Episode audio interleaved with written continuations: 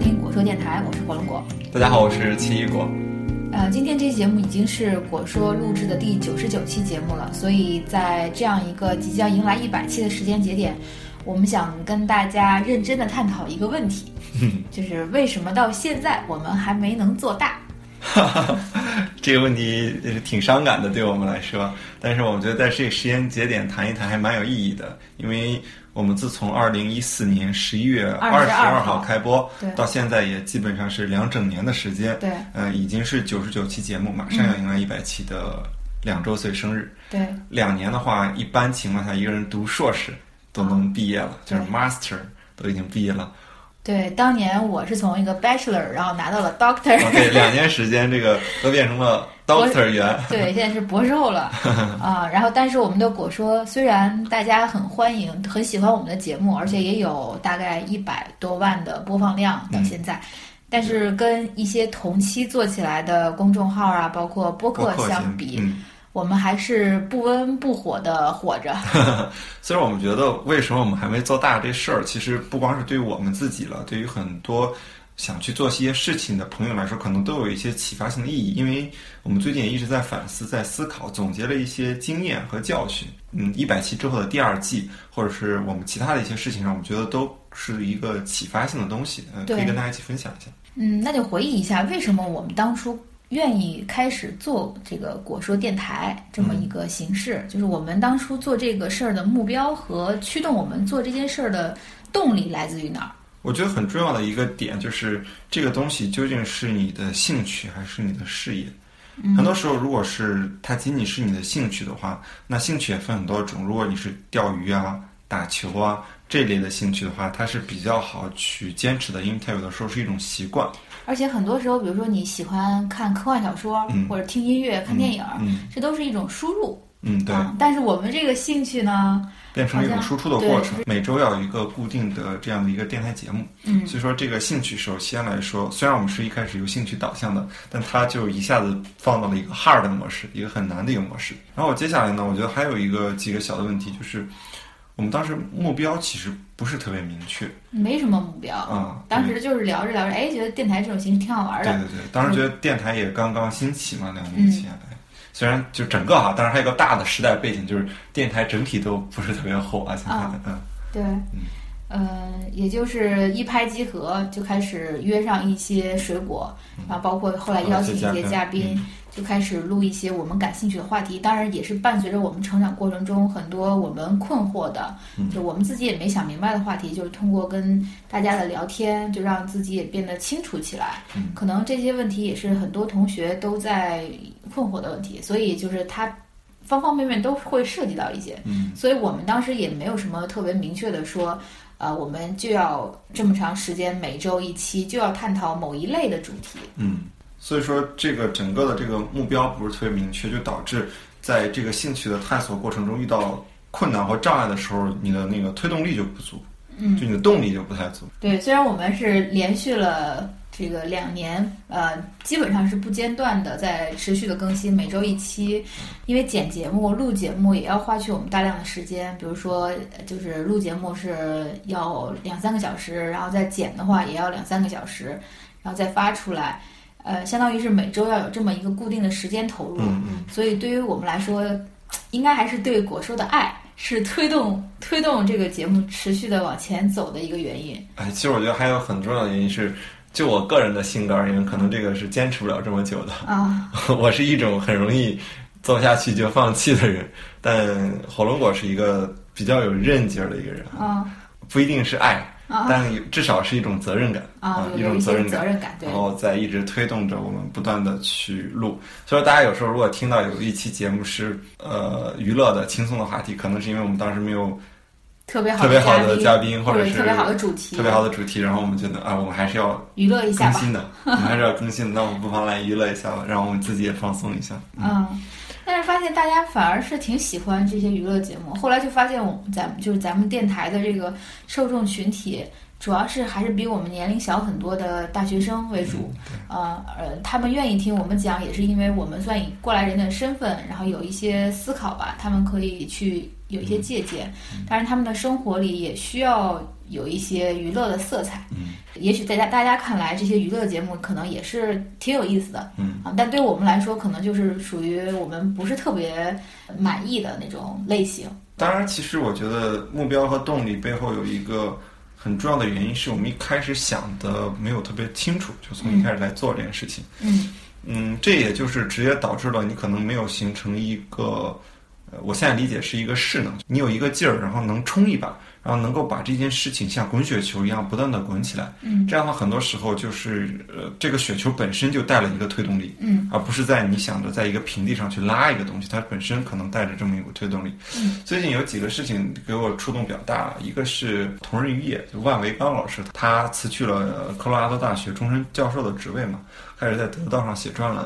然后包括之前财新的主编王朔。开了一个公众号叫 Better Read，专门读英文的书。嗯然后现再比如现在知乎上有一个号账号，在一直每天讲一个真实的人物故事。嗯，这三个号都是每天更新的，而且都是原创的内容和干货在输出，嗯，输出。其实一开始我就很诧异啊，就是不清楚背后的故事之前，哎，如何能做到这么高质量的输出内容，然后我还能够这么高的频率？嗯，如果是频率很低的话，就等于是打不到观众的那个点，就是你刚哎，他觉得刚觉得哎挺有意思的，就有点儿感觉的时候，你就没有声音了。对对对。就一周可能见一次面，这种曝光频率太低。对，啊，后来我去了解了一下他们这种更新的频率原因，就是因为他们背后有很多的积累，在开始这个之前，比如说他们可能手里都已经有那么两三百或者一两百篇文章和内容，至少是有很多的素材，嗯能迅速的写成这些文章和内容，他们才开始做这件事情。嗯这样的话，你保持一个很稳定的更新频率和很高的质量之后，就会像滚雪球一样把一开始这个雪球滚起来。嗯然后的话，它就会有一个推动力，无论是推动你也好，然后也是推动其他的人也好，去加入进来。这样一方面，你能看到一个不断飞速增长的一个订阅者，给你一些心理上的激励，可能也有一些物质上的回报。更有价值的，可能是带来很多人可能共同的去参与，像 Better Read 也好，真实故事计划也好，都是有越来越多的人去贡献他们的力量。嗯这样的话，其实就能够相当于把这件事情比较高效、比较快速的去做起来。嗯，而且这样的好处还有一个就是，它其实是一个集中时间的发力，可以是一个试错的过程。嗯就如果一旦它市场反馈不好，它也就是前面这些，比如说我前三个月就能发现市场反馈没有我想象的那么好，那么我就可能会改进，就可能会有新一轮的迭代。对。啊，对，其实这个势能的问题，我之前在我们的就是研究中，其实也发现这么一个情况。比如说中关村创业大街，它为什么能火起来，也是因为把很多的众创空间堆到了一起。嗯，它在这种这种功能属性上，也是在空间里形成了一个很高的势能，嗯就是跟其他地方相比的一个位势差吧。就很多人、很多的资源、很多东西集聚在一起，能够爆发出来很大的力量。嗯，因为你是兴趣导向也好，或者你是什么也好，就没有形成这么一个推动力，嗯有点像第一推动这种感觉，就没有这种推动力，就后边就一直是不温不不温不火啊，对就是你这样坐着，然后可能就会做到一定程度之后，你会感到比较的无力，呃，有这种感觉。可能这也是对于很多想去做一件事情的嗯朋友的一个建议，可能是你要蓄积一波能量，然后打出去一拳。嗯这种会比你一直的隔靴搔痒一样的那种感觉要好一些。嗯，刚才我们其实还聊到了一个点啊，叫做就是这个谈到这个目标啊，就是是到底是兴趣还是事业？嗯，我们之前曾经跟大家分享过文章啊，叫《为什么一个人一辈子能只做一件事》。嗯，讲的是那个炸天妇罗的那个日本的师傅，他就每天炸天妇罗就能把自己养得很好，而且这个技艺也能掌握得很好，客人能吃到非常美味的天妇罗。他的跟我们的不同，他其实也没有蓄蓄能，也没有持续的，就也没有一开始就积攒很多力量去推动这件事情。哎，我觉得还是有，当然你可以继续啊说，但我觉得还是有，是为什么呢？因为在日本的这种体系里都是师徒相授制的。嗯，你在学他学了很长徒的时间。过程中是，其实在不断的去积蓄你这个嗯力量。对，其实我想说的这点呢，是说他是把这件事情作为他的事业在做。就假设一开始我们是没有学生的身份，全职来做果说这一件事情，我相信肯定也比现在要做的好很多。对，嗯，要比所以就是我们在选择开始一件事的时候，你要问清楚自己，就是你在期待一些什么，就是你这是作为你的一个业余爱好，还是说你要作为一个长期坚持的一个事业？嗯，有时候我们会经常说一件事情开始很容易，坚持很难。嗯，但我们其实也坚持了不少时间，不少时间了哈。对，我们其实发现开始很容易。呃，你想坚持呢，也没有那么难，但是真正难的就是你的方向，啊，你的方向感是什么？你的预期吧，可以说是，比如说你做了一段时间，然后你觉得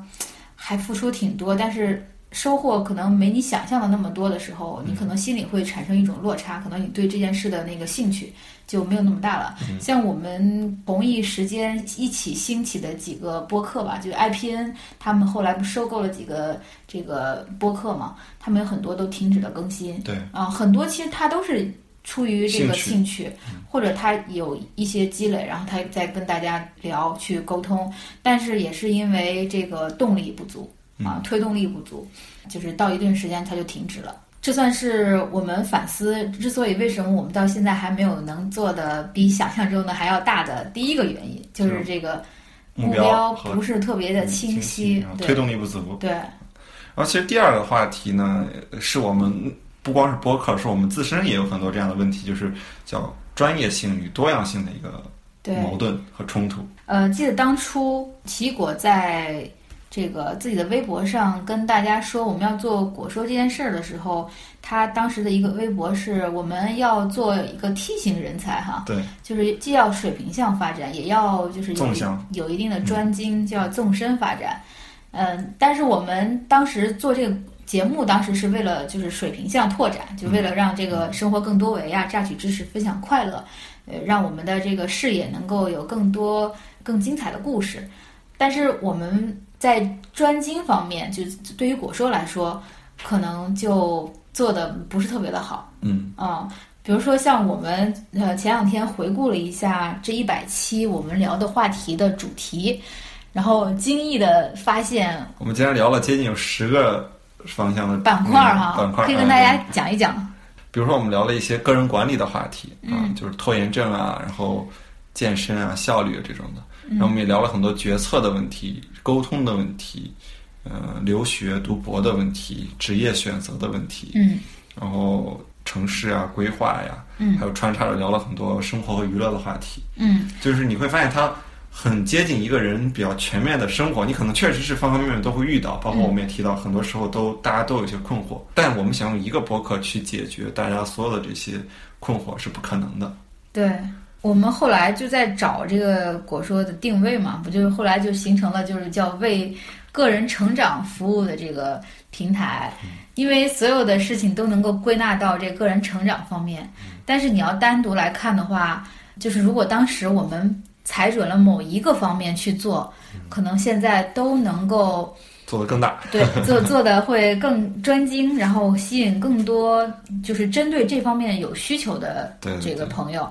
你比如说像这个读书是吧？对，读书这个主题就现在有一一些号在做，比如说 Better Read 呀，嗯，啊，如果是读博士留学的话，不是有一个亚洲善待博士组织？对，那个是吐槽的，就是他们光读博留学的这个娱乐化就能单独再细分出一个很不错的一个账号。对，啊。然后再像什么个人拖延症什么的，对这种成长型的就更多了，就不一一举例了。嗯，所以说，其实我们后来又想到这事儿，就是虽然是一个梯形发展，嗯啊，但其实可能这个梯这个顶上这个翅膀和这个腿儿，嗯，可能还是不一样的这个比例啊，就是还是应该是更加专注在这个纵深向发展。就是说，如果是作为一个我们记录我们探索历程，然后带着大家一起来去思考生活这么一个东西的话，它是一个嗯，应该来说比较成功的。但是说，如果它作为一个稍微有一定的商业性质，或者是说在市场中、市场竞争中，如果能够提供给人一些特别。独特价值的一个产品的话，它是要走专业化的，专业性上有所不足。以前，哎，就对于我来说，就理解这个多样性和专业性这事儿，我觉得它是一个层面的事情。但是后来发现，就是专业化和多样化，它其实是两个维度的，是不同的层级。对，就专业化的话，可能是对于个人来说，你你是个专业的人，你是在某一个领域有所擅长的人。但是对于多样化来说，它可能是我们很多个专业化的个体共同组成了一个多样化的世界。也就是说，从这个群体层面来看，大家是非常的多样化的。嗯啊，但是从个体来看，可能每一个人的专业化会让你节省更多的时间，然后在这个有比较优势在市场中，然后这样能够通过交换能够获取一些价值。这也就是很多人说这个城市啊，这种大城市存在，就是因为有了专业化的分工，有了一个一个的职业和个体，然后大家能够组合在一起，形成了一种丰富多彩的一个城市和整个的文化。嗯，对，比如说我们很少见一个公司。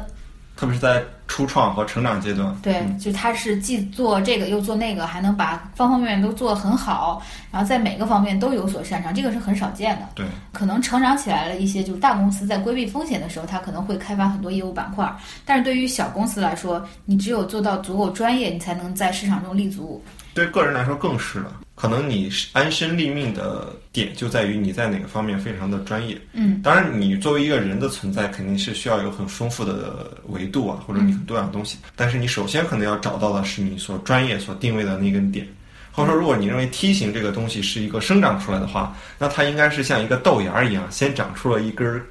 这个专业性的杆儿，然后再分出了一个瓣儿。它是这样长出来的，像树一样。嗯，你先由一个根基，然后不断的生根发芽、枝繁叶茂。但是呢，如果再往回找一找啊，就是说，因为我们都很年龄，一开始来做果说的时候还是比较小的时候，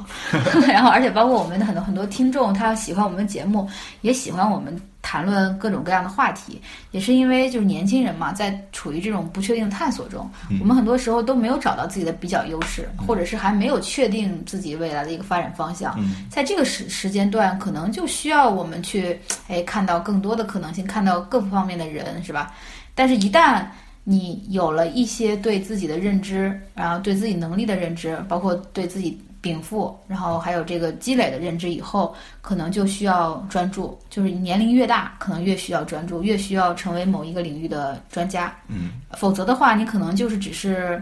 帮别人打打下手，或者是嗯做一些不太需要专业性的事情。嗯嗯，但是就是我们在年轻过程中不经历这样的探索，可能也比较难去了解自己。嗯，所以像我们这两年吧，应该跟大家一起在探索，对一个一个探索的过程。因为你看，如果没有这个过程的话，我们也不会知道我们的问题在哪儿，也不会知道我们的问题是存在于，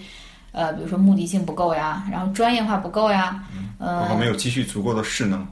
所以我们陪伴大家这两年也很开心啊，包括我们困惑并开心着。对，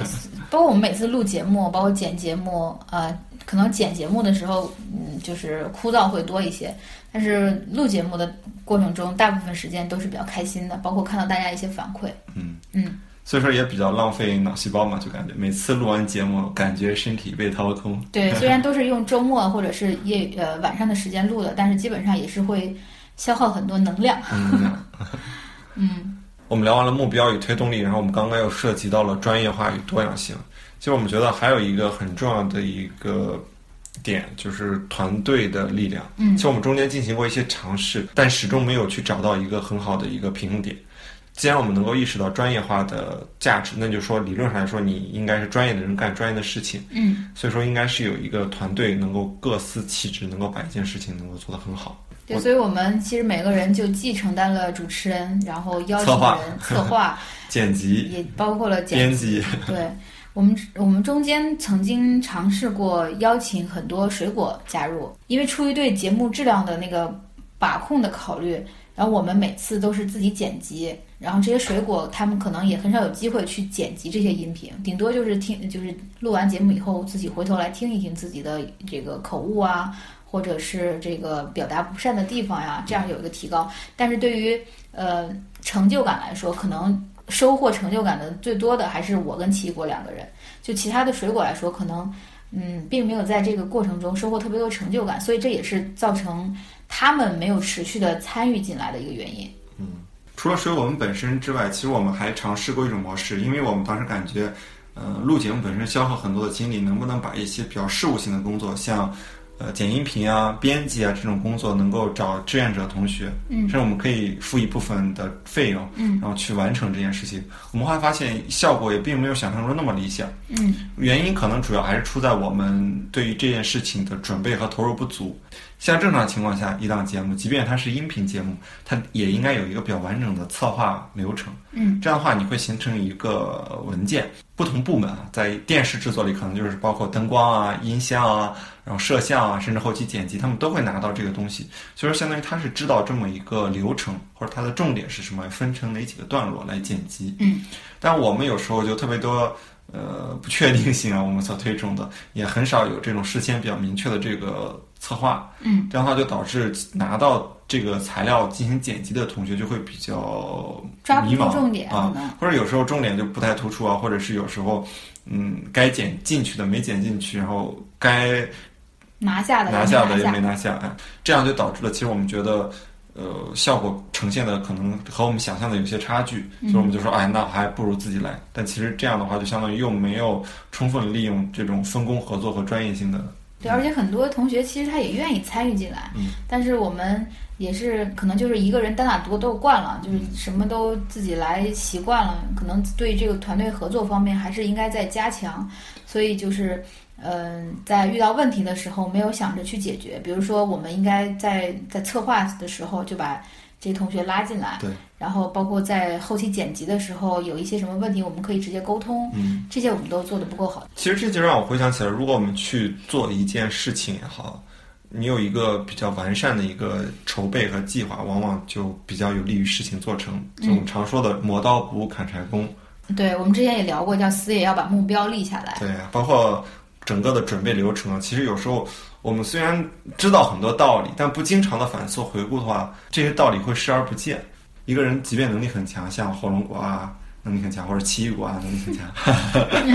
但是你也不，即便你在所有的地方都比别人有这个优势，但其实你整体算下来的话，像李嘉图曾经说过话，你应该做更有比较优势的事情。嗯，这些非常简单的道理，其实我们有时候在实践中仍然不会去践行它。对，就像大家听了很多期节目，我们也讲了挺多道理的，真正能够践行的有多少呢？包括我们自己可能都意识到了，甚至都很难去操作。嗯，所以其实对我们来说，嗯，可能对于就真正的个人成长来说，你去订阅这个得到上的一些专栏，或者是看别人的微信文章，呃，阅读。它都不如你去真正亲身的去实践一些事情，然后去开始，然后再去反思，去复盘，然后再去重新的开始，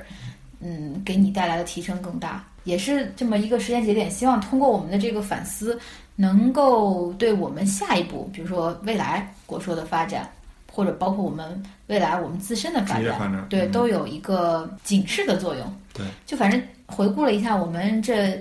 九十多期节目，我觉得还是挺感慨的，就是发现这个时间都好分散，生活是挺多维的，但是多维还是要有前提。或者说，很多时候因为是我们兴趣导向嘛，我们对待节目的时候采取的是相对来说比较容易的一种方式。比如说，最近我们读了一本书，那我们就跟大家聊一聊读书。嗯，哎，最近碰到一个很有意思的嘉宾，那我们就跟大家聊一聊这个嘉宾的一些话题。所以说，就没有一个。特别主动的去构思，或者是说特别认真的去做一个比较更大的一个计划，嗯，因为那样更难嘛，更困难。当然了，就是我们这种行为，我也往回找啊，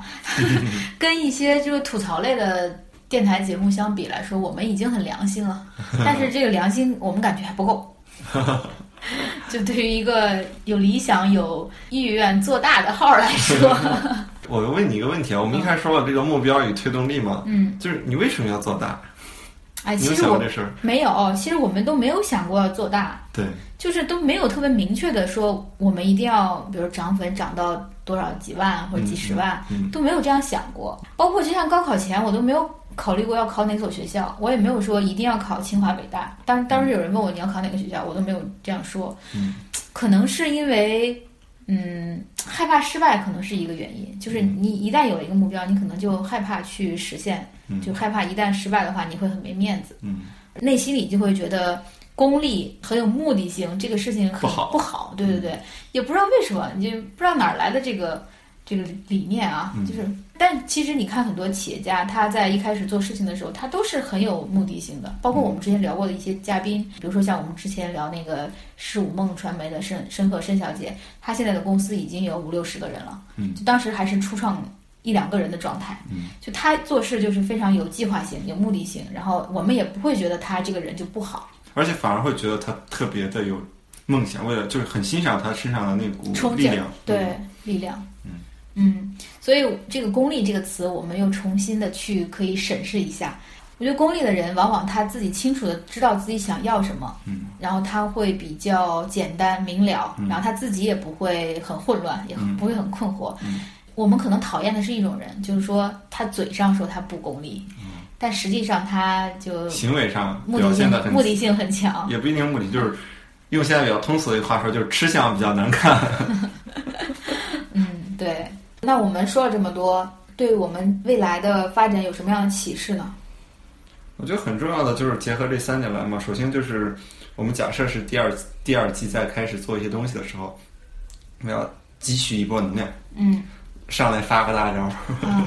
然后持续的去做，比较明确的目的目标。对，比如说我跟你讲的那个真实故事计划，其实他们在。讲故事嘛，它背后其实可以做一些影视版权售卖啊，或者是一些这种的方式来养活他们这个做大嘛。或者说，我们都即将告别这个学生身份，需要有一个事业来，呃，让你在社会中立足。嗯。那么，在做这个事业之外，你还有没有时间去兼顾一些其他的兴趣？或者说，你怎么把事业和兴趣结合起来？对，这就是我们需要考虑的一个问题。也就是说，有几种可能呗。比如说，一种是我们把播客。我们的果说播客和我们未来可能要做的一些事情结合起来，嗯，就说这个播客的内容可能是我们要做的那个事情的一部分，嗯，就是会讲我们很多这种的感悟或想法，就比较聚焦，嗯，还有可能就是我们完全拿一段业余的时间，然后来做这个播客，但是我们可以把播客想办法去做的稍微大一点，这样的话能让它自己从收益啊或者是这种商业化上能够自己维持一个运转。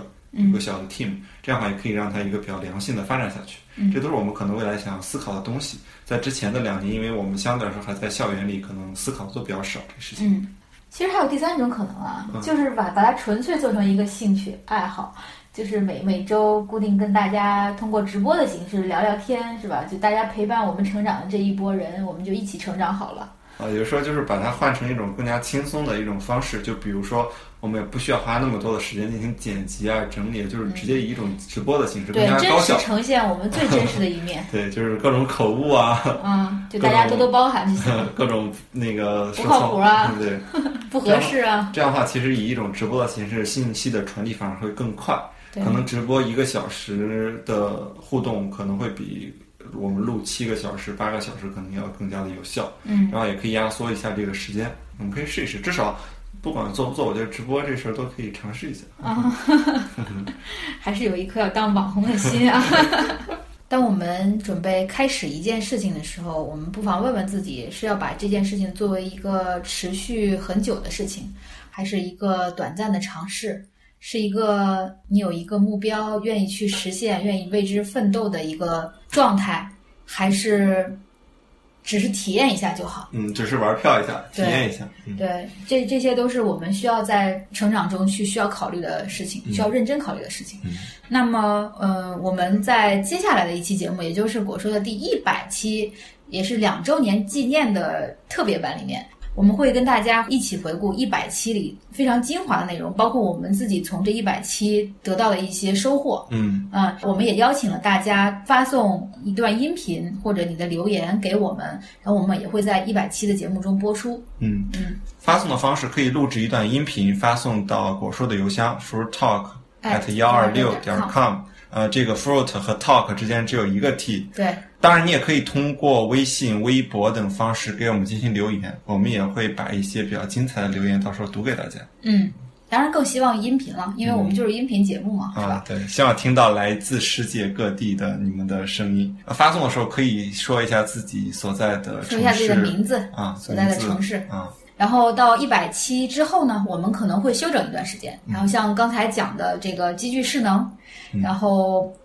进一步的思考，明确我们的目标，嗯，然后我们会以清晰的形象啊呈现给大家。也就是说，相当于一季暂时落下帷幕，我们编剧要投入一个紧张的制作过程中，然后等待着下一季的到来。在节目的最后呢，我们也想插播一个广告，就是为自己打的一个广告。因为我跟奇异果呢，其实是成立了一个公司，呃，是一个做数据咨询业务的一个公司。因为我们公司在初创阶段，所以我们也需要一些新鲜血液的加入。呃，如果你对这个数据比较感兴趣，或者是在设计方面有一些专长，呃，包括对城市规划有一些想法，你愿意做一些咨询方面的业务，你也不妨发送你的简历给我们。嗯。另外呢，还有一个消息跟大家分享一下，就是因为我们在一百期的过程中也是投入大量的精力，然后邀请的一些嘉宾，包括一些水果，呃，录制的节目还都有挺多高质量内容的，所以我们考虑把其中最精华的那部分出书啊，出成电子书的形式或者纸板的书的形式呈送给大家。这样的话，能够让其他呃，能够让其中一些最精华的部分保留下来，也能够让果说的形象能够更贴近大家的生活吧。呃，说到出处啊，正是因为意识到了这个团队的重要性，我们也特别想在我们的听众中，如果你对果说、对于果说电台、对于我们录制的节目，呃，比较喜欢，然后你同时觉得自己又有这种文字编辑、文字编辑啊，或者是这种热情吧，至少。呃，也同样欢迎发送你的相关的信息给 for talk at 幺二六点 com，对，可以加入我们图书制作的小组，嗯，也可以加入我们说不定是第二期的一个策划的小组，我们可以一起把这件事情做得更好。嗯，好，那我们一百期节目再见。好，大家再见。